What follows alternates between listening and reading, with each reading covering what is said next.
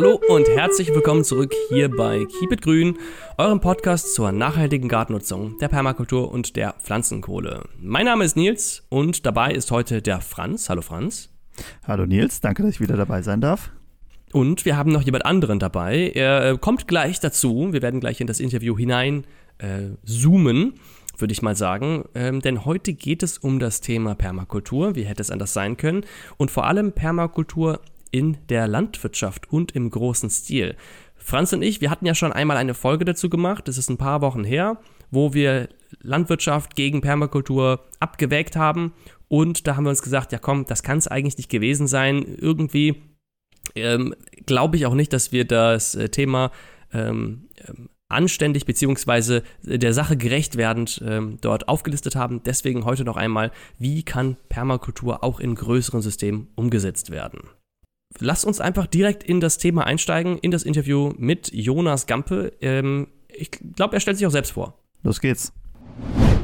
Ja, hallo Jonas. Vielen, vielen Dank, dass du heute zu Gast bei uns bist und äh, dich von unseren Fragen löchern lassen möchtest. Wir haben dich heute eingeladen zum Thema Permakultur, besonders Permakultur im großen Stil. Aber vielleicht magst du dich einmal selber vorstellen. Wer bist du eigentlich und warum bist du heute hier? Ja, moin. Danke für die Einladung erstmal. Äh, ja, ich bin der Jonas, wie du schon anmoderiert hast. Ähm, ursprünglich Gartenlandschaftsbautechniker. Also ich habe nach neun Jahren Schulpflicht äh, schnell eine praktische Ausbildung angefangen zum Landschaftsgärtner. Zwei Gesellenjahre, dann ähm, zwei Jahre Vollzeit nochmal Technikerschule. Also das ist vom Aufgabenfeld irgendwo so zwischen dem Landschaftsarchitekt und dem Meister. Also Betriebsführung äh, Bauleitung, aber auch schon Richtung Planung. Und das hat sich dann sehr gut angeschlossen an die Weiterbildung zum Permakulturgestalter oder Designer. Das habe ich parallel zur Technikerschule dann angefangen schon. Ging auch nochmal zwei Jahre berufsbegleitend. Ähm, genau, und eigentlich auch parallel dann gleich ähm, ganz klein ein Planungsbüro gegründet. Das ist jetzt schon 13 Jahre alt. Äh, genau, ganz klein angefangen nebenher, neben einer normalen Anstellung im Gartenlandschaftsbau, ähm, eben angeboten, Permakulturplanungen für Gärten und Landwirtschaften anzulegen oder durchzuführen, Planung, Beratung hauptsächlich. Genau, das ist jetzt so unser Hauptbusiness. Da sind wir jetzt mittlerweile in diesem Jahr 15 Leute festangestellt. Ähm, genau, also seitdem stetig gewachsen, auch weiter professionalisiert, natürlich selber auch sehr viel gelernt in den letzten 13 Jahren, zwei Bücher geschrieben und genau das ist unser täglich Brot, dass wir Leute und Projekte begleiten, die irgendwie Richtung Permakultur gehen wollen. Mhm. Wie fing das damals bei dir an, der erste Kontakt zur Permakultur, wenn man jetzt aus einem aus einem handwerklichen Ausbildungsberuf kommt, glaube ich, ist ja nicht äh, auf der Agenda, dass man äh, in der Berufsschule Permakultur lernt. Äh, genau, das ist leider immer noch so also auch 13 Jahre später, dass das eigentlich gar kein Thema ist, also auch in der landwirtschaftlichen Ausbildung fast gar nicht. Ich glaube, nur in den ökologischen Agrarwissenschaften wird es mal so ganz leicht äh, angerissen. Das heißt, man muss sich selber schlau machen. Ähm, und der allererste Kontakt war über ein Buch, ich glaube, von Sepp Holzer, das Praxisbuch, ähm, was mir die eine Ausbilderin damals in der Ausbildung schon mal in die Hand gedrückt hat. Da konnte ich damals mit 15 noch nicht so wahnsinnig viel anfangen, aber habe mich dann in der Technikerschule vor allem an dieses Thema zurückerinnert und äh, genau, da habe ich dann intensiver losgelegt, mich damit zu beschäftigen. Hm.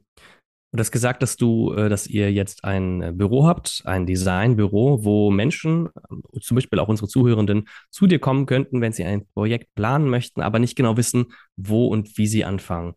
Wie kam die Entscheidung, dass du das selber aufbauen möchtest? Hm, also das ist eigentlich eine Notwendigkeit. Also es ist jetzt nicht so, dass es die Branche professionelle Permakulturgestaltung groß gibt. Also da sind wir momentan immer noch fast die einzigen. Also es gibt nur in Bremen noch ein Planungsbüro, was ein bisschen größer ist und also im deutschsprachigen Raum und sich wirklich auch professionell äh, das anbietet. Ähm, das heißt, wenn man in dem Bereich was machen will, muss man sich eigentlich sowieso selbstständig machen und den den Bereich eigentlich erstmal selber schaffen. Also das ist nach wie vor Pionierthema. Viele machen da selber schon was. Gibt da mittlerweile auch echt viele Bücher und YouTube-Videos und so weiter. Oder Podcasts, wie eure auch.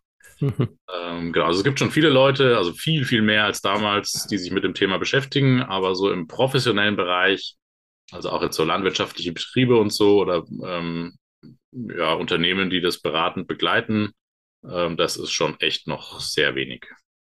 Mhm. Du hast das eben angesprochen, du hast schon zwei Bücher geschrieben. Ähm, ich habe sie aufgeschrieben. Letzter Ausweg Permakultur und Permakultur im Hausgarten. Mhm. Gerade bei dem letzten steckt es ja schon drin im Hausgarten. Das ist ja das, was man in Permakulturen ganz oft sieht. Man hat einen kleinen Garten, man pflanzt da ein bisschen was Gemüse an, macht ein paar von den permakulturellen Prinzipien da rein. Ja. Und das ist dann das Projekt. Ähm, es ist ganz üblich, dass Permakulturprojekte auf kleiner Fläche angebaut werden. Ähm, gibt es einen Grund dafür, warum das nicht in die Größe skaliert wird? Also ich glaube, das hat zum einen diesen Hintergrund, den ich gerade angesprochen habe, dass es eben im professionellen Bereich noch nicht so vertreten ist. Mhm. Äh, das hat wieder verschiedene Gründe, werden wir vielleicht auch noch aufmachen, das Thema. Aber das ist ein Punkt auf jeden Fall. Ähm, genau, und wenn jetzt sich so Standardleute, sage ich mal, mit dem Thema beschäftigen, also der Durchschnittsdeutsche äh, oder der Durchschnittsmensch, äh, das sind halt keine Landwirte. Also keine Ahnung, wie viel Prozent der Bevölkerung überhaupt irgendwie große Flächen haben, besitzen, also überhaupt die Möglichkeit haben. Wahrscheinlich äh, weniger als ein Prozent. Das heißt, fast alle, die sich damit beschäftigen, haben gar nicht die Möglichkeit, das irgendwie auf einem großen landwirtschaftlichen Betrieb zu machen. Dementsprechend sind fast alle Projekte kleiner, weil irgendwie so ein Gartengrundstück oder ein Balkon, da hat dann doch jeder irgendwie Zugriff drauf, der es möchte. Also es gibt auch so öffentliche Projekte oder irgendwelche Gärten, die man äh, sich pachten kann. Also da muss man jetzt keinen wahnsinnig viel, äh, kein großer Großgrundbesitzer oder viel Geld haben, um das machen zu können. Äh, genau, das werden so die Hauptgründe sein, denke ich. Hm. Jetzt äh, hast du ja erzählt, ähm, oder der Nils hat es uns hier auch aufgeschrieben, dass du schon größere Projekte äh, betreust hast und auch betreust. Siehst du denn, dass es da auch ein Problem gibt, das zu skalieren? Also, dass ich eine Permakultur etwas größer aufziehe oder richtig mhm. groß? Ja, genau. Also das ist ja ein Grundthema, so ein bisschen ein Kritikpunkt, dass Permakultur im Großen gar nicht funktioniert. So ein bisschen darauf gestützt die These, dass es eben fast nichts oder sehr wenig Großes gibt und sehr viel Kleines. Äh, würde ich so gar nicht sagen. Auch die ganzen Grundbücher von äh, Bill Mollison und David Holmgren äh, zielen ja schon auch auf wirklich große Landwirtschaft mhm. ab. Ähm, genau, also ich würde sagen, das hat andere Gründe, warum es in der großen Landwirtschaft noch, noch wenig stattfindet. Ähm, und von den Projekten, die wir so umsetzen und begleiten, äh, sehe ich da gar kein Problem. Also es ist überhaupt kein Thema, diese ähm, vielfältige, stabile Ökosystemstruktur als essbares Element, aber auch eben als Ökosystemdienstleister auf große Fläche zu bringen. Also ich würde sogar sagen, es ist auf großen Flächen viel leichter, dieses selbstregulierende Ökosystem hinzukriegen. Das ist halt auf dem Balkon nicht möglich, da irgendwie 5000 Arten anzusiedeln. Also da tut man sich auf großer Fläche viel leichter, natürlich viel mehr Möglichkeiten. Äh, das Kapital ist auch viel größer, also irgendein landwirtschaftlicher Betrieb, den interessiert es nicht, ob der sich einen Bagger mieten muss für einen Tag oder für 10.000 Euro Pflanzen kaufen muss. Irgendein Privat äh, der das hobbymäßig macht, für den sind 10.000 Euro für Pflanzen eventuell schon sehr viel. Also je, mehr, je größer, desto mehr Möglichkeiten im Durchschnitt und desto leichter auch eigentlich grundsätzlich. Mhm. Das ist auch etwas, was mir beim Lesen oder uns beim Lesen vom äh, Bill Mollison Buch äh, aufgefallen ist, weil wir gehen jetzt nach und nach die Kapitel durch und machen dazu auch Content, ähm, der jetzt im Winter wieder kommen wird. Und das hatte mich damals, als ich auf verschiedenen Permakulturprojekten in Australien und Neuseeland hab, äh, gearbeitet habe, etwas demotiviert.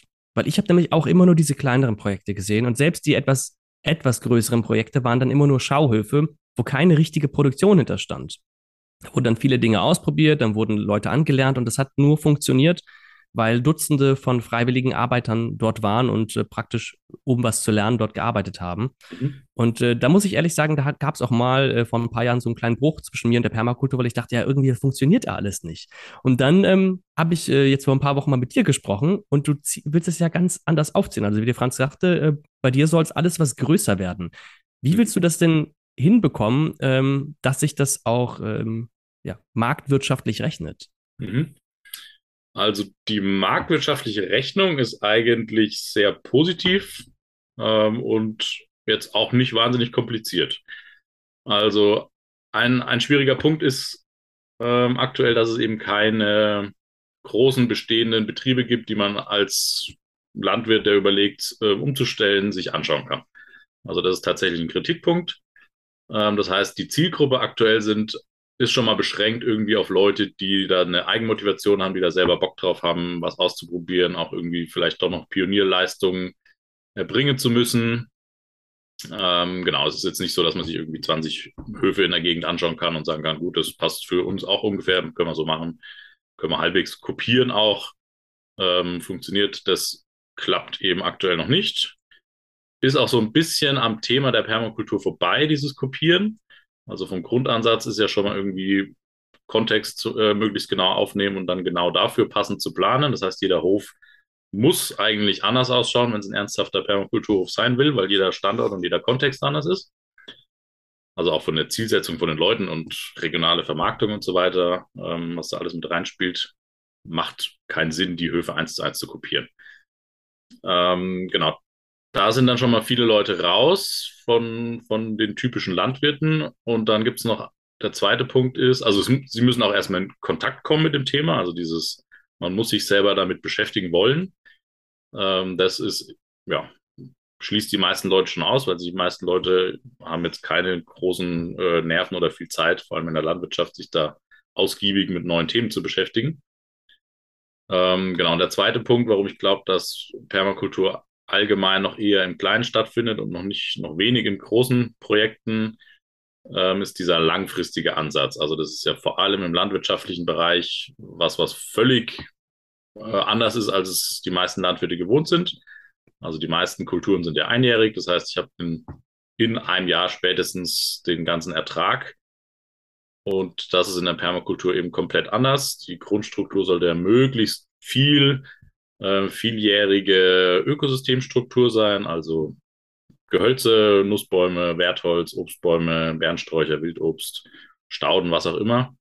Also viel, was nicht im ersten Jahr fruchtet, was teilweise, wenn wir jetzt das Extrem nehmen, was am längsten braucht, die Obst, äh, die Nussbäume, was teilweise auch erst irgendwie nach 20, 30, 40 Jahren im Hauptertrag ist oder auch Wertholz. Ähm, das heißt, es ist vom, vom Ernten her schon mal eine, auch eine wirtschaftliche Rechnung eine ganz andere.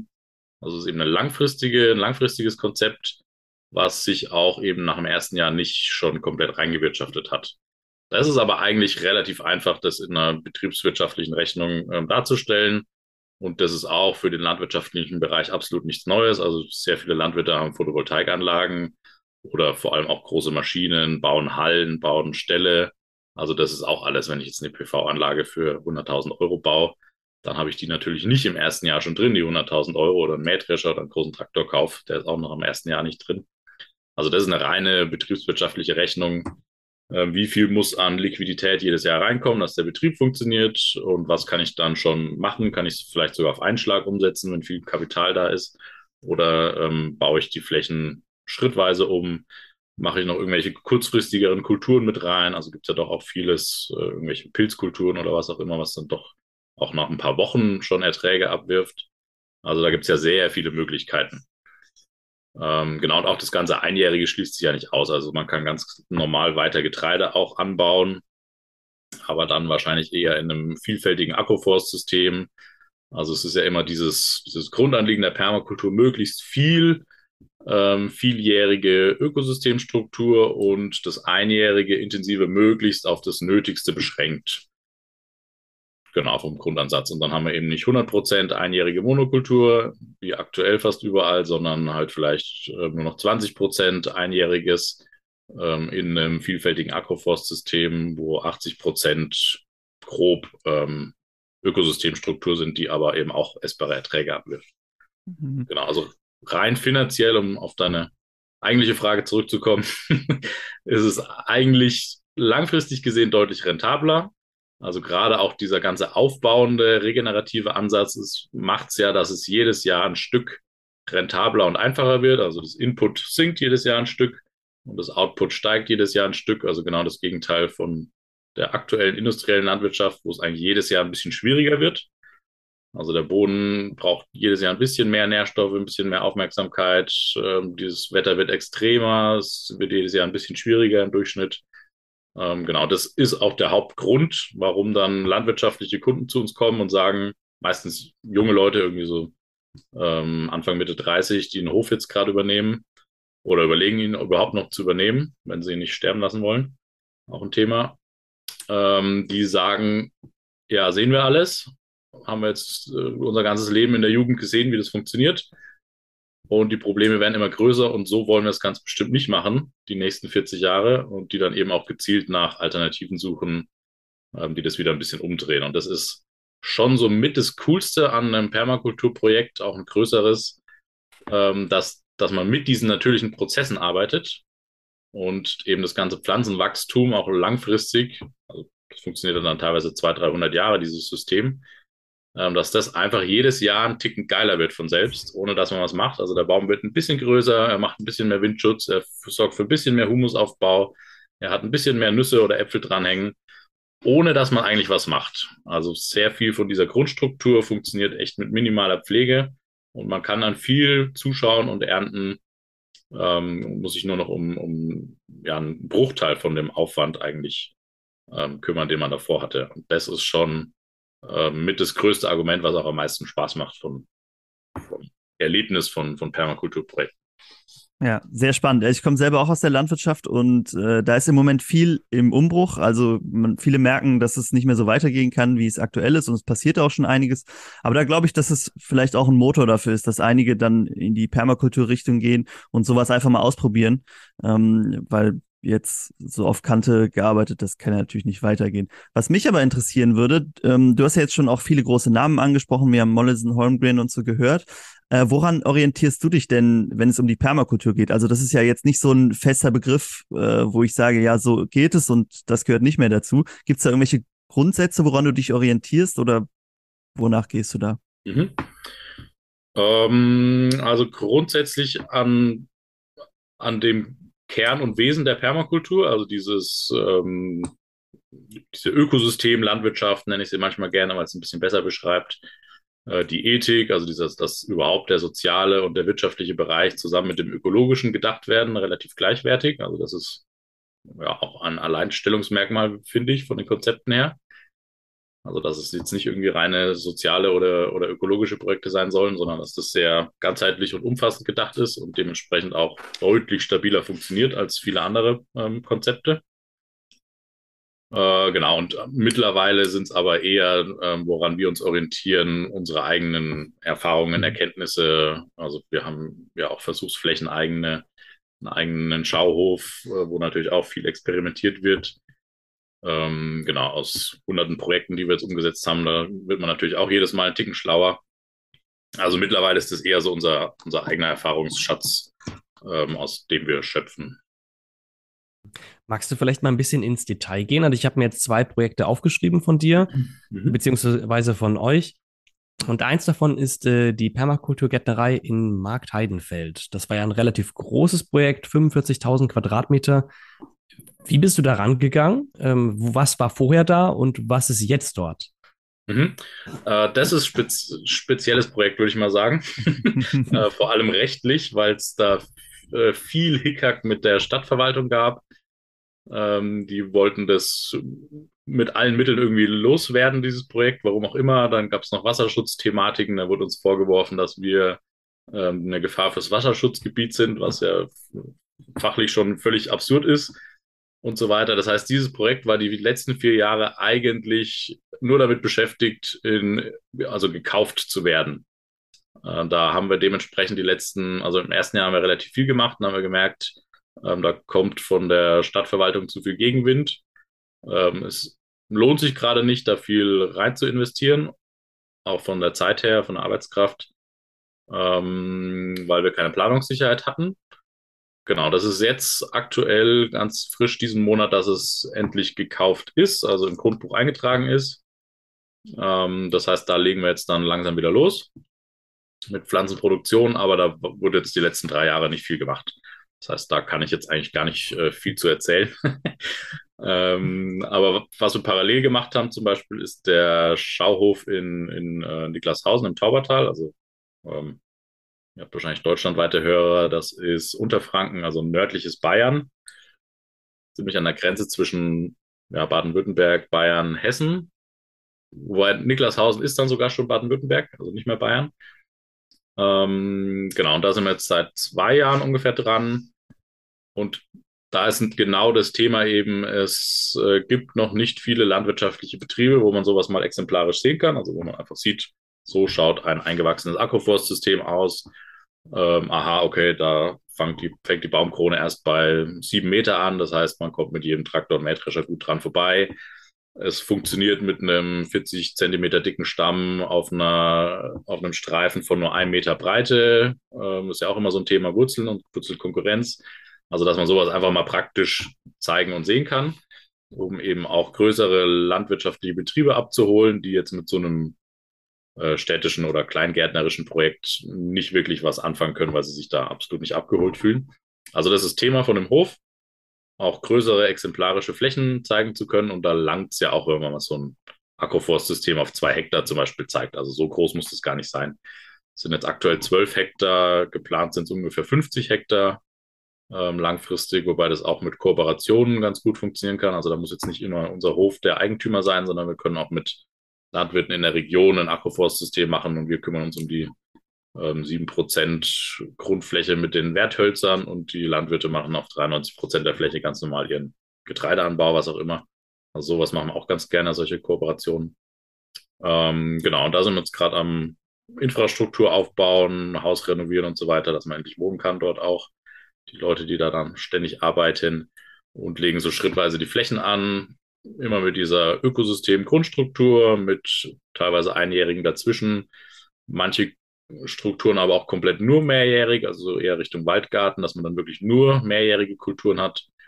Oder auch eher ähm, das mehrjährige Minimal halten, wie bei einem Agroforstsystem und viel Einjähriges noch auf Großteilen der Grundfläche, also alles dazwischen wird da schrittweise aufgebaut. Weinbau ist auch noch ein Thema, gerade in der Region. Also das ist auch ein Thema für uns, äh, weil da auch öfter Anfragen kommen von Winzern, die auch massive Probleme haben mit den Wetterextremen, ähm, dass wir da mal ein bisschen ja, zukunftsfähige Mischkulturen im Weinbau zeigen können.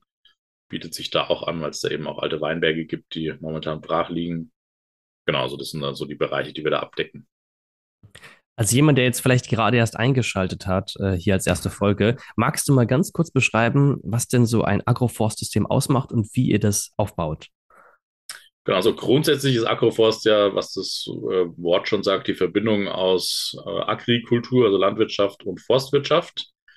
Und klassischerweise hat man in einem bestimmten Abstand, wir machen es meistens relativ eng, gehen auf 12 Meter Feldbreite dann kommt ein Meter meistens ähm, Baumreihe quasi, also die wir auf der Bodenfläche freilassen für die Bäume.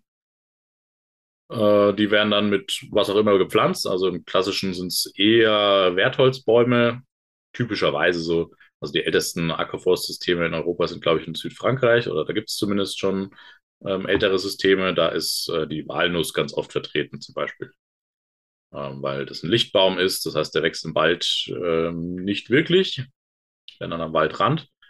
Und dann hat er wieder irgendwie eine ungleichmäßige Krone und einen schlechteren Stamm. Und Agroforstsysteme haben eben die Möglichkeit oder die Besonderheit, dass sie sehr viel Licht für Bäume bereitstellen können.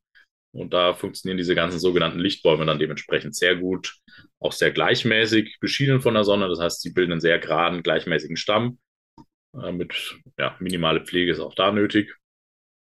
Ähm, genau, da hat man zum Beispiel jetzt alle 13 Meter eine Baumreihe stehen, zwischendrin ganz normale Landwirtschaft, was auch immer, Getreideanbau ähm, zum Beispiel. Und die Baumreihen sind typischerweise eigentlich relativ einfältig. Also die meisten alten Agroforstsysteme, ähm, die klassischen, sind noch sehr weit von der Permakulturlandwirtschaft entfernt. Da ist dann halt man zwischendrin Raps und dann eine Reihe mit Walnuss ähm, zum Beispiel. Das sind schon mal zwei äh, Kulturen anstatt nur einer. Ähm, wollen wir aber natürlich deutlich vielfältiger anlegen. Also ähm, genau, da, da gibt es dann natürlich auch große Unterschiede, wie Agroforstsysteme ausschauen. Mhm. Genau, und dann hat man aber im Idealfall positive Effekte für auch die landwirtschaftliche Kultur durch zum Beispiel Hagelschutz, Windschutz, ähm, jetzt gerade bei unseren aktuellen Sommern Beschattungen im Sommer leichte. Also ist dann auch eine Frage, wie man das anordnet. Sind dann natürlich wieder viele Faktoren entscheidend und wichtig, wie man die Reihen anordnet. Am besten ist eigentlich Reihen, die von Norden nach Süden gehen. die eben Westwind, Ostwind gut brechen können und aber ähm, den Sonnenverlauf ähm, relativ gut mitnehmen, dass die Baumkronen einen gleichmäßigen Schatten auf die Fläche legen, dass ziemlich gleichmäßig die ganze Fläche leicht beschattet ist im Sommer. Äh, wenn man jetzt die Reihen von West nach Ost legen würde, dann hätte man den Effekt, dass südlich volle Sonne ist und nördlich ähm, eher voller Schatten, weil die Baumkronen dann eben einen vermehrten Schattenwurf auf der Nordseite haben. Genau, also das sind so Details, äh, da, die dann doch entscheidend sind ob sowas ähm, förderlich ist für die Kulturen oder vielleicht sogar behinderlich. Sollte natürlich so angelegt sein, dass es förderlich ist. Genau, und eine ganz andere Artenvielfalt. Also, also wenn wir uns, uns vielleicht zehn verschiedene Baumarten vorstellen, die da drin sind, dann sind dementsprechend viele Insekten, die Bestäubungsleistung ähm, vielleicht ähm, ja, leisten, drin, viele Vögel, Schädlingsregulation, allgemein auch ein bisschen gesünderer Boden, auch durch den ganzen Laubfall, Bodenaufbau, mehr Bodenleben auch in den, den, ja, also mehr Leben im Boden allgemein, auch durch die ganzen Wurzeln, die lockern. Wasser wird von unten hochgezogen. Also der ganze Standort ist dann stabiler, gemäßigter und nimmt eben auch sehr viele von diesen Wetterextremen, ja, mildert die zumindest ab. Ja, also sehr spannend auf jeden Fall das zu hören. Und wenn man so ein bisschen in die Zukunft de denkt, dann sind es wahrscheinlich auch diese größeren äh, Systeme, die es eigentlich mehr geben muss. Diese ganzen kleinen sind wahrscheinlich äh, nett und auch super Anschauungsobjekte, aber wenn es wirklich äh, massentaugliche Anführungszeichen werden soll, dann muss es auch große Systeme geben. Was wir oft als Feedback bekommen haben, gerade von Leuten, die nur so ein bisschen von Permakultur gehört haben, ist, ja, da benutzt man ja auch keine Maschinen und alles wird irgendwie per Hand gemacht. Das scheint aber ja äh, in den in in deiner Skalierung gar nicht der Fall zu sein. Wenn ich jetzt als Landwirt sage, ich stelle mich um auf so eine Permakultur, was ist denn dann so für mich die größte Umstellung oder so? Also wenn ich da trotzdem mit meinem Mähdrescher oder meinem äh, Schlepper durchfahren kann, dann scheint es ja gar nicht so, so unterschiedlich zu sein jetzt von der Arbeitsweise, oder? Mhm. Äh, ja, also wir versuchen natürlich die Eintrittsschwelle möglichst leicht zu machen.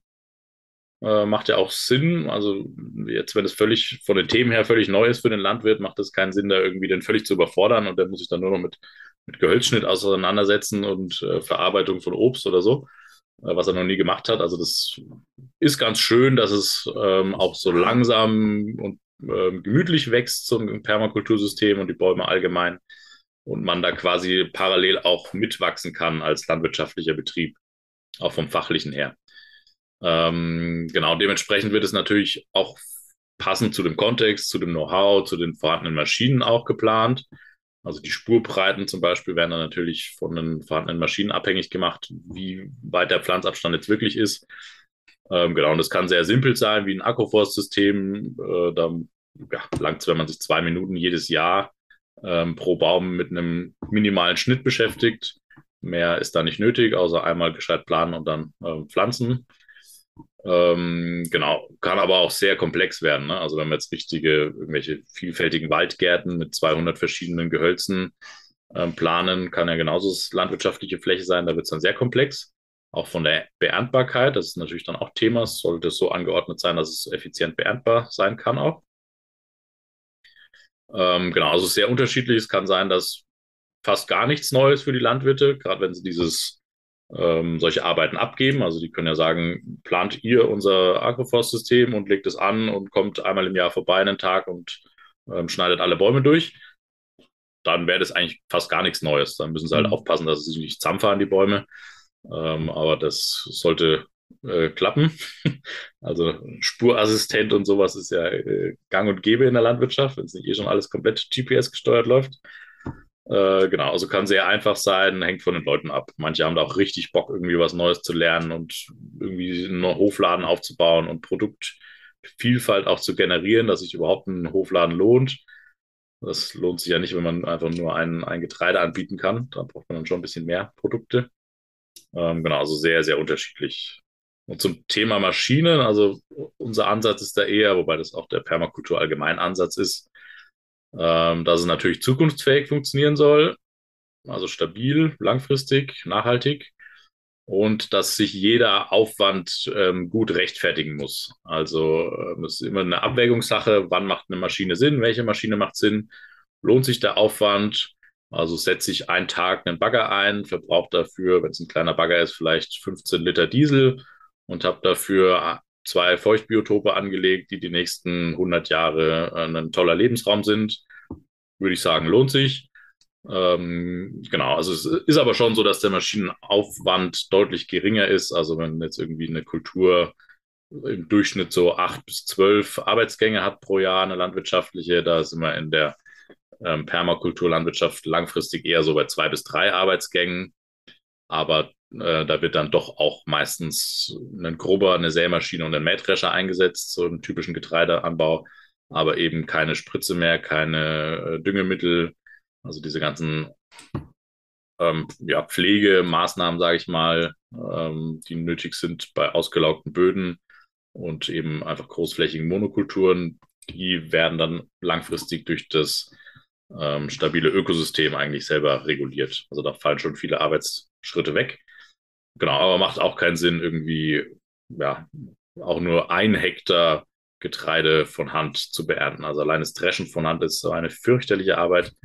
Und wenn man sich das anschaut, wie viel ein Mähdrescher an, an Arbeitskraft innerhalb von fünf Minuten ähm, da einspart, also allein, wenn man das gegenrechnet, was man mit dieser Arbeitskraft dann mit zehn Leuten an einer ganzen Woche irgendwie, äh, die nicht dreschen müssen, was man da Sinnvolles machen kann. Also da macht dieser Maschineneinsatz sowas von Sinn. Also die können dann einfach tausend Bäume vermehren und pflanzen in dieser Zeit, in der der Mähdrescher da fünf Minuten übers Feld fährt. Also genau, ist immer eine Abwägungssache und ja, ich finde es auch eigentlich, also wenn, wenn ich mir jetzt so eher dogmatische Leute anschaue, die sagen, sie machen Permakultur, äh, finde ich eher sogar ein bisschen unfair der Natur gegenüber. Also wenn man jetzt jahrzehntelang mit riesigen Maschinen die, die Erde äh, geformt und größtenteils zerstört hat, äh, jetzt zu sagen, ja, jetzt bauen wir es äh, die nächsten 500 Jahre mit Hand wieder irgendwie besser. Also das ist ja schon auch ein bisschen unfair, da nicht das Potenzial zu nehmen, was der Mensch ja doch irgendwie hat durch die, durch die ganze Technik. Ja, ein sehr spannender Punkt, den du da ansprichst, und zwar ähm, Arbeitszeit äh, gegen Technik. Franz und ich hatten vor einigen Wochen auch schon eine Podcast-Folge gemacht zum Thema äh, Permakultur gegen konventionelle Landwirtschaft und so ein paar Punkte gegenübergestellt. Und ein Punkt, den wir gesagt haben, das ist eigentlich bei der, haben wir jetzt gesehen als, äh, als, ähm, als Punkt, in dem der, die Permakultur schlechter ist, ist ähm, der Aufwand von der Arbeitszeit her. Weil in den Projekten, in denen ich war, wurde sehr viel mit Hand gemacht. Da mussten sehr viele Leute arbeiten. Da gingen sehr viele Arbeitsstunden in eine relativ kleine Fläche. Und in der konventionellen Landwirtschaft hat man diese großen Maschinen. Aber so wie du das gerade beschrieben hast, muss das ja gar nicht so sein. Also jetzt mal bezogen auf euren, ähm, euren Schauhof im Taubertal. Der wurde ja schon vorher wahrscheinlich mal als landwirtschaftlicher Betrieb genutzt. Wenn ihr jetzt mal zehn Jahre in die Zukunft guckt, werden dort mehr oder weniger Menschen arbeiten? Also auch das ist sehr kontext- und projektabhängig. Ähm, würde ich auch immer davon abhängig machen. Das heißt, also wir planen ja die, das Konzept komplett neu. Wir schauen uns den Kontext an und planen dafür was Passendes. Ähm, das heißt, es ist überhaupt gar keine Option für die meisten landwirtschaftlichen Betriebe zu sagen, du brauchst äh, zehn Leute festangestellt pro Hektar. Also funktioniert ja gar nicht. Das heißt, es muss ja schon mal ähm, so äh, gebaut werden, dass es funktioniert. Und das ist auch der Permakulturansatz, also Systeme zu entwickeln, die funktionieren. Wenn man irgendwelche Systeme entwickelt, die zwar toll wären, aber nicht funktionieren, äh, ist es kein Permakulturprojekt, also äh, geht ja nicht, soll ja umsetzbar sein. Ähm, genau, dementsprechend hängt sehr von den Leuten ab, die da sind. Also man hat jetzt irgendwie Solavis oder, oder städtische Projekte, wo vielleicht sogar viele Leute mitmachen wollen. Da macht es natürlich Sinn, das einzubauen oder Gegenteil davon, landwirtschaftlicher Betrieb, der irgendwie 5000 Hektar bewirtschaftet, mit drei Leuten und sehr großen Maschinen, da macht es keinen Sinn, ähm, intensive händische Systeme aufzubauen. Ähm, muss auch nicht. Also die Möglichkeiten sind ja so vielfältig aus tausenden Pflanzen und Systemen und Elementen, was Passendes zu basteln für diesen Kontext, ähm, dass da überhaupt ja gar nicht der Ansatz da ist, das irgendwie so machen zu müssen, dass es vielleicht nicht funktioniert, mit vielen Leuten auch. Ähm, genau, bei unserem Hofprojekt im Taubertal konkret werden es deutlich mehr Leute sein, als es der Nachbarlandwirt zum Beispiel macht. Also die sind halt zu zweit mit, was haben die, 200 Hektar, sowas würde ich schätzen. Und wir sind da bestimmt langfristig mit zehn Leuten ähm, auf dann vielleicht nur 50 Hektar. Ähm, das ist natürlich für unseren Kontext viel sinnvoller, weil wir auch weiter verarbeiten wollen. Ähm, Direktvermarktung, auch viel intensivere Konzepte, also Market Garden oder Intensivgemüse mit dabei haben, ähm, Pilzkulturen, also allgemein schon ähm, Kulturen und Systeme, die viel mehr ähm, Aufmerksamkeit brauchen oder, oder Arbeitskraft.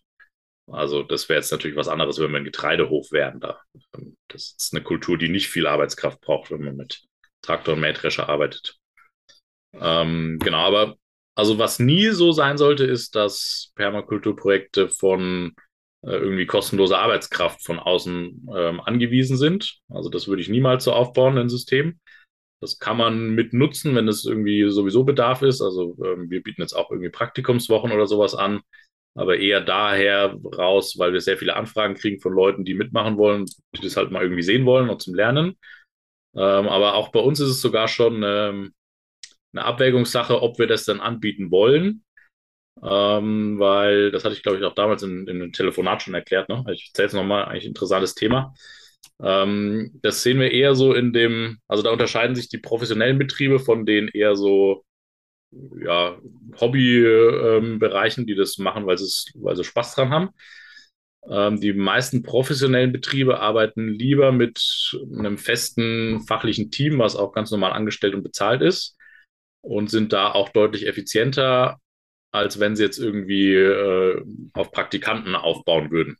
Also wir müssen auch konkret überlegen, haben wir jetzt, also wollen wir diese Praktikumswoche durchführen, wollen wir diesen neuen Acker ähm, als Praktikumswoche mit Leuten, die dazukommen, pflanzen, die uns kostenlos helfen? Oder ist es nicht angenehmer und vielleicht sogar schneller für uns, wenn wir es einfach selber in unserem Team, wo jeder weiß, was er macht, äh, wo man nichts erklären muss, wo man sich um niemanden kümmern muss, ähm, das durchziehen. Also wir kommen da eher zu dem Ergebnis, dass selbst wenn uns jetzt irgendwie 20 Leute äh, kostenlos eine Woche lang helfen, sind wir in Summe meistens nicht viel schneller, als wenn man das einfach selber mit fünf bis zehn Leuten, die wissen, was sie tun, umsetzen, weil du eben diese ganzen, musst du erstmal erklären, dann musst du kontrollieren, dann musst du schauen, dann ist doch wieder irgendwas anders gemacht als erklärt, äh, dann musst du es nochmal machen, äh, musst die Leute betreuen und so weiter. Also da hängt ja auch viel dran. Ähm, genau, und das ist oft Thema, dass eher professionelle Betriebe sowieso lieber mit professionellen Leuten arbeiten und einem festen Team. Und dass eher diese, diese Betriebe, die so viel auf Praktika oder ja, Praktikanten angewiesen sind, dass es meistens keine professionellen Betriebe sind. Mhm. Und wofür habt ihr euch jetzt entschieden? Du hast gesagt, ihr müsstet abwägen, ob ihr eine Praktikwoche macht oder nicht. Ja, wir machen eigentlich mittlerweile jedes Jahr im Herbst eine Aktion, weil wir auch so viele Anfragen haben. Das macht auch keinen Sinn, wenn wir die das ganze Jahr irgendwie überall versuchen einzu, ähm, einzubauen. Da machen wir dann einen gezielten Termin. Okay, diese Woche ist Praktikumswoche, da können alle kommen, sich das mal anschauen, mitmachen. Ähm, genau, dann legen wir natürlich auch die Arbeiten dementsprechend, dass wir dann da eher so Fleißarbeiten auch mit unterbringen, wo man vielleicht nur mal eine, eine halbe Stunde in der Früh erklären muss und dann wissen die Leute den Rest des Tages Bescheid. Also so, wo sich dann auch irgendwie lohnt ähm, für, für uns oder für das Projekt, dass da was vorwärts geht. Ähm, genau, aber so im jährlichen Durchschnitt versuchen wir das eher ähm, gering zu halten. Also da sind dann vielleicht mal ein, zwei Langzeitpraktikanten mit dabei, die das irgendwie fürs Studium sowieso brauchen und fachlich schon ähm, selber ein bisschen sich auskennen. Ähm, genau, unsere Baustellen würden, also wenn wir jetzt, äh, wir bieten jetzt nicht nur Planungen an, sondern das setzen wir dann auch um bei Bedarf. Also Kunde sagt immer, was er, wo er Unterstützung braucht. Und wenn wir jetzt solche Projekte umsetzen, das würde gar nicht funktionieren. Also das ist so eingetaktet, das ist ja auch fast alles auswärts. Äh, da brauchst du gar nicht anfangen mit Praktikanten. Das würde nur zu, zu Chaos führen. Ja, und ähm, willst du Werbung für die Woche machen? Also, weil wann findet sie statt? Ich denke jetzt mal als Zuhörender hier, ähm, wenn ich richtig Bock habe, was zu machen, ähm, wo kann man dich mhm. da finden? Äh, genau, also die Woche findet statt von 28. November bis 2. Dezember, also Montag bis Freitag. Und die Infos stehen auf unserer Homepage vom Planungsbüro. Das ist kreislauf-gärten mit ae.de. Da kann man sich schlau machen und auch anmelden. Sehr gut. Ja, wir werden auch alle, äh, also das in, den, in der Videobeschreibung, ach nee, Podcast-Beschreibung, Shownotes heißt das hier. Ja, wir machen auch Videos, deswegen komme ich manchmal durcheinander. Wir werden das in, der, in den Shownotes verlinken, äh, dass man dich auf jeden Fall finden kann. Mhm. So, ich bin durch mit meinen Fragen, Franz. Hast du noch was, äh, was du, was dir auf dem Herzen liegt? Nee, aber ich bin äh, auch schon sehr angefixt von dieser Praktikumswoche. Also es klingt schon sehr spannend, aber Ende November, Anfang Dezember, es kann ja auch schon ungemütlich werden. Äh, deshalb überlege ich mir das nochmal. Nee, aber es ist super interessant. Also äh, richtig, richtig gut. Nee, Nils, sonst habe ich hab keine Frage mehr. Wunderbar. Dann würde ich das letzte Wort einfach nochmal an den Jonas weitergeben. Liegt dir noch etwas auf dem Herzen? Hast du irgendwelche Tipps, die du unseren Zuhörenden mitteilen möchtest, äh, die vielleicht selber eigene kleine Projekte starten möchten? Ja, also mir liegt persönlich das Thema Agrarwende ähm, ja, am Herzen. Das ist so das Hauptthema. Ähm, ja, wir kommen ja fachlich eigentlich eher aus dem Gartenlandschaftsbau, also eher aus dem Gärtnerischen, also Hausgärten, so der, der Klassiker. Ähm, und das ganze Thema Landwirtschaft, Agrarwende, das ist eher so aus unserer Motivation raus entstanden, weil da eben mit Abstand das größte Potenzial liegt. Also die die Grundfläche allein ist so groß in der Landwirtschaft. Das ist ja auch Thema von, von meinem zweiten Buch, dass man damit allein Umgestaltung der Grundstruktur auf der landwirtschaftlichen Fläche ähm, schon die ganze, ganze Menschheit klimaneutral machen könnte, weil einfach die Fläche so groß ist, das Potenzial so riesig. Und vor allem auch, also als aktuelle Struktur ähm, eben konventionelle Monokulturen also da ist natürlich sehr viel Potenzial in alle Richtungen. Also wenn das jetzt alles irgendwie auch nur ansatzweise Mischwald wäre, wäre das Potenzial natürlich nicht ansatzweise so groß. Da könnte man dann eher Potenzial in Richtung mehr Essbarkeit äh, bringen. Aber so ist natürlich ein riesiges Potenzial in alle Richtungen. Also braucht man bloß ein paar Bäume pflanzen und schon ist der Effekt riesig im Vergleich zum aktuellen Stand. Ähm, genau, das ist aber ein Thema, was schwierig ist für Leute anzugehen. Also Jetzt die meisten, die den Podcast hier hören, äh, werden ja auch eher im, im Kleingärtnerischen unterwegs sein. Also sind vielleicht ein paar Landwirte dabei, aber bestimmt nicht die Mehrheit. Äh, und für solche Leute, für so ja, typische Otto-Normalverbraucher ist natürlich schwierig, in den landwirtschaftlichen Bereich irgendwie zu gehen oder zu kommen oder da was zu machen. Ähm, genau, das ist dann die Frage, wie können solche Leute auch sinnvoll zu einer Agrarwende beitragen? Also das Haupt, ähm, liegt natürlich im, im Konsum. Also da kommt ja das ganze Geld für die Landwirtschaft her. Also es sollte eigentlich so sein. Wir haben sehr viel äh, Subventionslandwirtschaft. Da kommt natürlich auch sehr viel von Steuergeldern. Aber im Prinzip, ähm, je mehr man solche Produkte auch unterstützt, ähm, desto mehr fördert man solche Art der Landwirtschaft. Da gibt es jetzt noch gar nicht so viel. Also ähm, biologisch ist ja ziemlich im Kommen, gibt es auch sehr viel ähm, Produkte und Firmen schon, äh, Land, äh, also wirkliche echte Permakulturprodukte kenne ich im Größeren noch gar nicht. Die vermarkten natürlich auch alle eher regional. Ähm, da sind wir auch gerade dran. Das ist auch ein, ein großes Thema bei uns. Ähm, auch sind wir jetzt mit größeren Firmen in Kontakt. Ähm, und wahrscheinlich wird so die nächsten ein bis zwei Jahre zumindest mal eine größere Permakulturmarke entstehen. Äh, vermutlich mit ähm, Kräuter- und Gewürzmischungen aller Art also Suppenbrühe und so weiter oder auch irgendwelche, also alles, was irgendwie getrocknet ist und haltbar, ähm, was auch vom, also zum einen kann man da sehr viel von diesen Produkten, von der Vielfalt mit reinbringen. Kann man eben in ein Produkt Gemüsebrühe ähm, 50 verschiedene Kulturen mit reinbringen, zum Beispiel. Und zum anderen hat man äh, ein sehr gutes Verhältnis von Wertigkeit und Transportgewicht, weil wir das ganze Wasser ja nicht mittransportieren, sondern vor Ort lassen. Und man dann wirklich die reine, äh, ja, sozusagen Essenz nur verschicken muss. Und da macht es dann auch Sinn, sowas zumindest mal irgendwie deutschlandweit anzubieten. Äh, mal schauen. Wir sind jetzt auch mit einigen Supermärkten oder sogar Discounterketten in Kontakt, weil, also auch interessant zu sehen, dass sich auch solche Leute ähm, stark mit diesen Themen beschäftigen. Also auch irgendwie von teilweise von den Discountern und Supermärkten, äh, die obersten Chefs äh, sehen, dass das so nicht funktioniert, haben teilweise das Bedürfnis, irgendwie was nachhaltiger zu gestalten in die Richtung. Ähm, genau, schauen wir mal, ob das dann in, in welchem Regal das dann vielleicht stehen wird. Ähm, ja, mache ich jetzt vorgreifend Werbung. Aktuell gibt es echt noch eigentlich nichts, was ich so empfehlen kann, ist gerade im Kommen, aber zukünftig wird es bestimmt was geben. Ja, super. Wenn es das geben wird, werden wir euch auf jeden Fall auf dem Laufenden halten und es euch mitteilen. Dem habe ich eigentlich gar nichts mehr hinzuzufügen. Vielen, vielen Dank, Jonas. Du hast uns äh, sehr schön in die Welt der Permakultur, auch im größeren Stil in der Landwirtschaft ähm, eingeführt. Ja, noch einmal danke dafür, für deine Zeit und ich äh, vermute mal, wir hören uns äh, noch öfters. Bis zum nächsten Mal. Tschüss. Ja, sehr gerne. Ciao, ciao. Und damit wieder zurück ins Studio zu Franz und mir. Ähm, Franz, wie fandst du das Interview? Was hast du rausgezogen? Wie, wie fandst du das Interview, finde ich immer die falsche Frage. Die zweite, die du gestellt hast, ne? was hast du rausgezogen, das finde ich immer die be bessere. Und hier können wir wirklich viel draus ziehen, weil wir hatten ja in unserer Folge, wo wir auch schon ein bisschen Landwirtschaft und Permakultur angesprochen haben, haben wir ja so ein bisschen überlegt, die Projekte, die wir kennen und die vielleicht auch so in der Öffentlichkeit stehen zur Permakultur, dass die halt wie, wie wir damals gesagt haben, viel auf freiwillige und kostenlose Arbeit, Arbeitskraft setzen ähm, und auch deshalb für uns nicht so nachhaltig sind. Und heute haben wir ja mal gesehen, dass es auch anders geht. Ähm, der Jonas hat ja, ist ja hat man das Gefühl, so ein bisschen Vorreiter in Deutschland, was das angeht, Permakultur im Großen aufzubauen äh, und auch in der Landwirtschaft zu nutzen. Und ich hatte das ja auch in der Folge angesprochen, wenn man Landwirtschaft, äh, Land, äh, Permakultur irgendwie zukunftsfähig haben will, dann darf man ja sich nicht auf diese kleinen Projekte beschränken, sondern muss man ja eigentlich viel mehr ins Große gehen. Und äh, Jonas hatte das ja auch angesprochen, dass es einfach die Fläche der Landwirtschaft, und wir haben das auch mal gesagt, 50 Prozent Deutschlands ist Landwirtschaft. Und da ist halt so viel Fläche, wo ich was machen könnte. Und ja, finde ich das super spannend. Ähm, nicht nur, weil ich selber aus der Landwirtschaft komme, sondern generell den Ansatz in die Richtung zu gehen und nicht in dieses, jeder versorgt sich selber und baut sich seine eigene kleine Permakultur auf.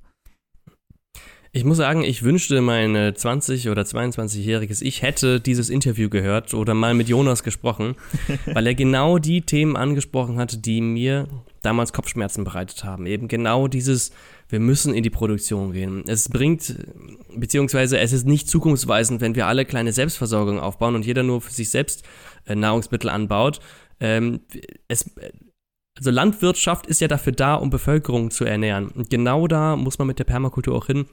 Und das liest man ja auch in den Büchern. Das hatte mich damals so demotiviert, weil ich es eben auch in den Büchern gelesen habe von äh, Mollison und dann in den Projekten aber nicht wiedergespiegelt habe sehen. Deswegen würde ich mich total darauf freuen, äh, wenn wir mal sein Projekt, sein, äh, seine Schaufarm, äh, seinen Schauhof, heißt das hier in Deutschland, ähm, uns angucken können, ähm, wenn da schon ein bisschen was passiert ist. Und dann machen wir vielleicht auch mal ein Video dazu. Wir haben im Nachgespräch kurz mit Jonas darüber gesprochen. Er findet das auch eine gute Idee, dass wir uns das mal anschauen.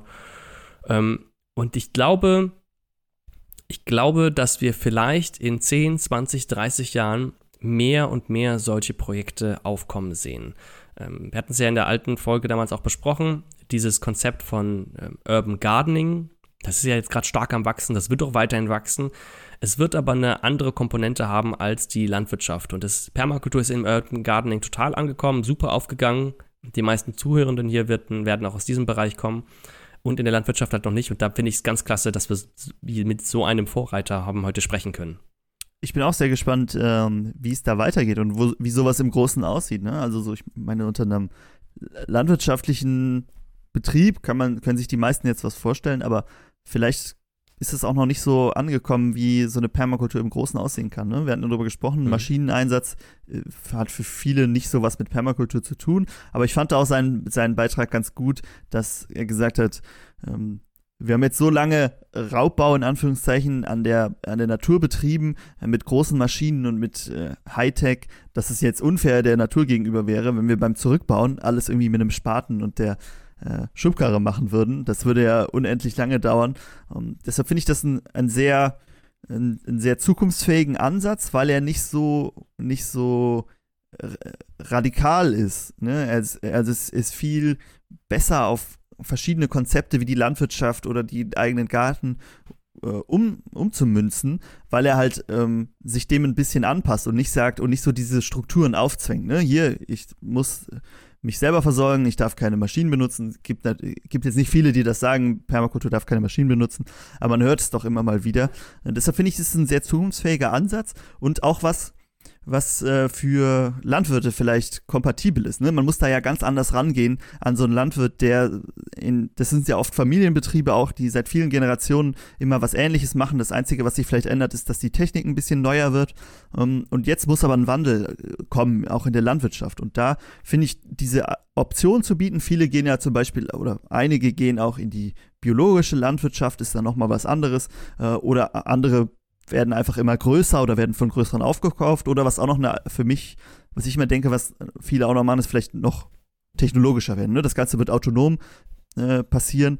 Ähm, Und hier aber die Permakultur als Alternative zu bieten, das Ganze vielleicht als nachhaltigste Alternative zu sehen, die auch auf viele Betriebe anzuwenden ist, weil, wie er gesagt hat, das Ganze wächst mit den, mit den Landwirten zusammen in dieses Thema rein. Ne? Am Anfang hat man ähm, übernehmen sie ja noch viel Arbeit, äh, was sie dann planen und aufbauen und nachher übernimmt der Landwirt immer mehr und versteht auch viel besser, wie sein System funktioniert. Und dann kann es ja wieder losgehen, dass das von äh, Familie, von Generation zu Generation übernommen wird, ähm, weil das Ganze halt für viele, viele hundert Jahre aufgebaut ist. Genau, und ich finde, äh, ich finde es äh, interessanterweise gar nicht eine Alternative zu der technologisch werdenden konventionellen Landwirtschaft, sondern eine Ergänzung. Dass man sagen kann, wir können Permakulturkonzepte durchsetzen und weiterhin in einem gewissen Rahmen Maschinen benutzen und vielleicht auch in einem gewissen Rahmen Drohnen benutzen, damit wir eben nicht rausgehen müssen und per Hand alles machen müssen. Ne?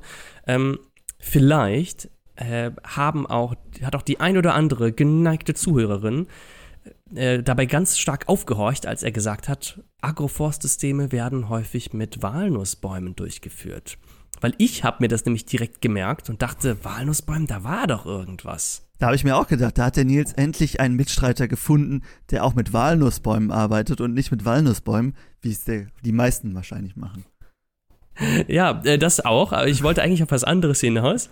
Und zwar ähm, diese Walnussbäume, wer ähm, schon einmal unsere Folge zum Thema Walnüsse, hatten wir eine eigene Folge oder hatten wir es denn irgendeiner erwähnt? Ich weiß es nicht mehr. Jedenfalls, wenn ihr noch nicht alle Folgen durchgehört habt, dann ist jetzt auf jeden Fall die Chance dazu. Vielleicht findet ihr ja die Szene. Ich glaube, in der Folge zum Baumgilden haben wir darüber gesprochen. Jedenfalls, Walnüsse sind allelopathische Pflanzen. Allelopathie heißt, dass sie einen Stoff absondern, der andere Pflanzen daran hindert zu wachsen oder zu keimen. Und äh, diese Walnussbäume haben einen Stoff, der nennt sich Juglon. Und der befindet sich auch zum Beispiel in den Blättern und deswegen wird eigentlich davon abgeraten, Walnussbäume einfach überall hinzupflanzen, weil dieses Juglon eben andere Pflanzen, die man dann drumherum hat, sei es jetzt irgendwelches Gemüse, Getreide oder was auch immer, äh, behindert beim, beim guten Wachsen. Jetzt haben wir ihn im Nachgespräch danach auch mal gefragt und ihn zur Rede gestellt und er meinte, er hat sich auch darüber gewundert, aber es scheint wohl gar kein Problem zu sein. Und es gibt wohl auch ähm, in den Walnussbäumen in der Familie verschiedene ähm, Unterkategorien, Untersorten. Ähm, Bringe ich gerade was richtig durcheinander, Franz? Schüttelt den Kopf. Wenn wir da mal weitermachen, ich glaube, er hat sich eher darauf bezogen, dass das von Pflanze zu Pflanze unterschiedlich sein kann, ne? wie, die, wie die Auswirkungen sind. Ja, ja, nein, er meinte auch, dass es bei, bei den Walnüssen gibt es, es gibt einige Bäume, die, da wächst gar nichts drunter. Da, die haben wahrscheinlich dann eine starke Ausprägung dieser Stoffe und einige, bei denen wächst halt ganz viel drunter. Und das ist natürlich auch was, was man im Hinterkopf halten kann. So, also, äh, Walnussbäume in der Agroforstwirtschaft anscheinend kein Problem. Sehr gut. Ähm, damit würde ich sagen, ähm, sind wir am Ende für heute. Gibt es noch irgendetwas, irgendein großes Update, was ich vergessen habe? Ah, wir machen in der nächsten mhm. Folge, können wir nochmal ein bisschen, also nicht, dass die nächste Folge eine Update-Folge wird, aber wir können am Anfang erzählen, wenn mal so ein bisschen was passiert ist, dann können wir da nochmal kurz drüber quatschen und dann wieder uns ein sehr einem sehr spannenden Thema widmen. Wunderbar. Ich bin gespannt, was es sein wird. Dann wünsche ich euch eine schöne Woche, ein schönes Wochenende, einen frohen Tag und wann auch immer ihr diese Folge hört. Und dann ähm, bis zum nächsten Mal. Tschüss. Ciao.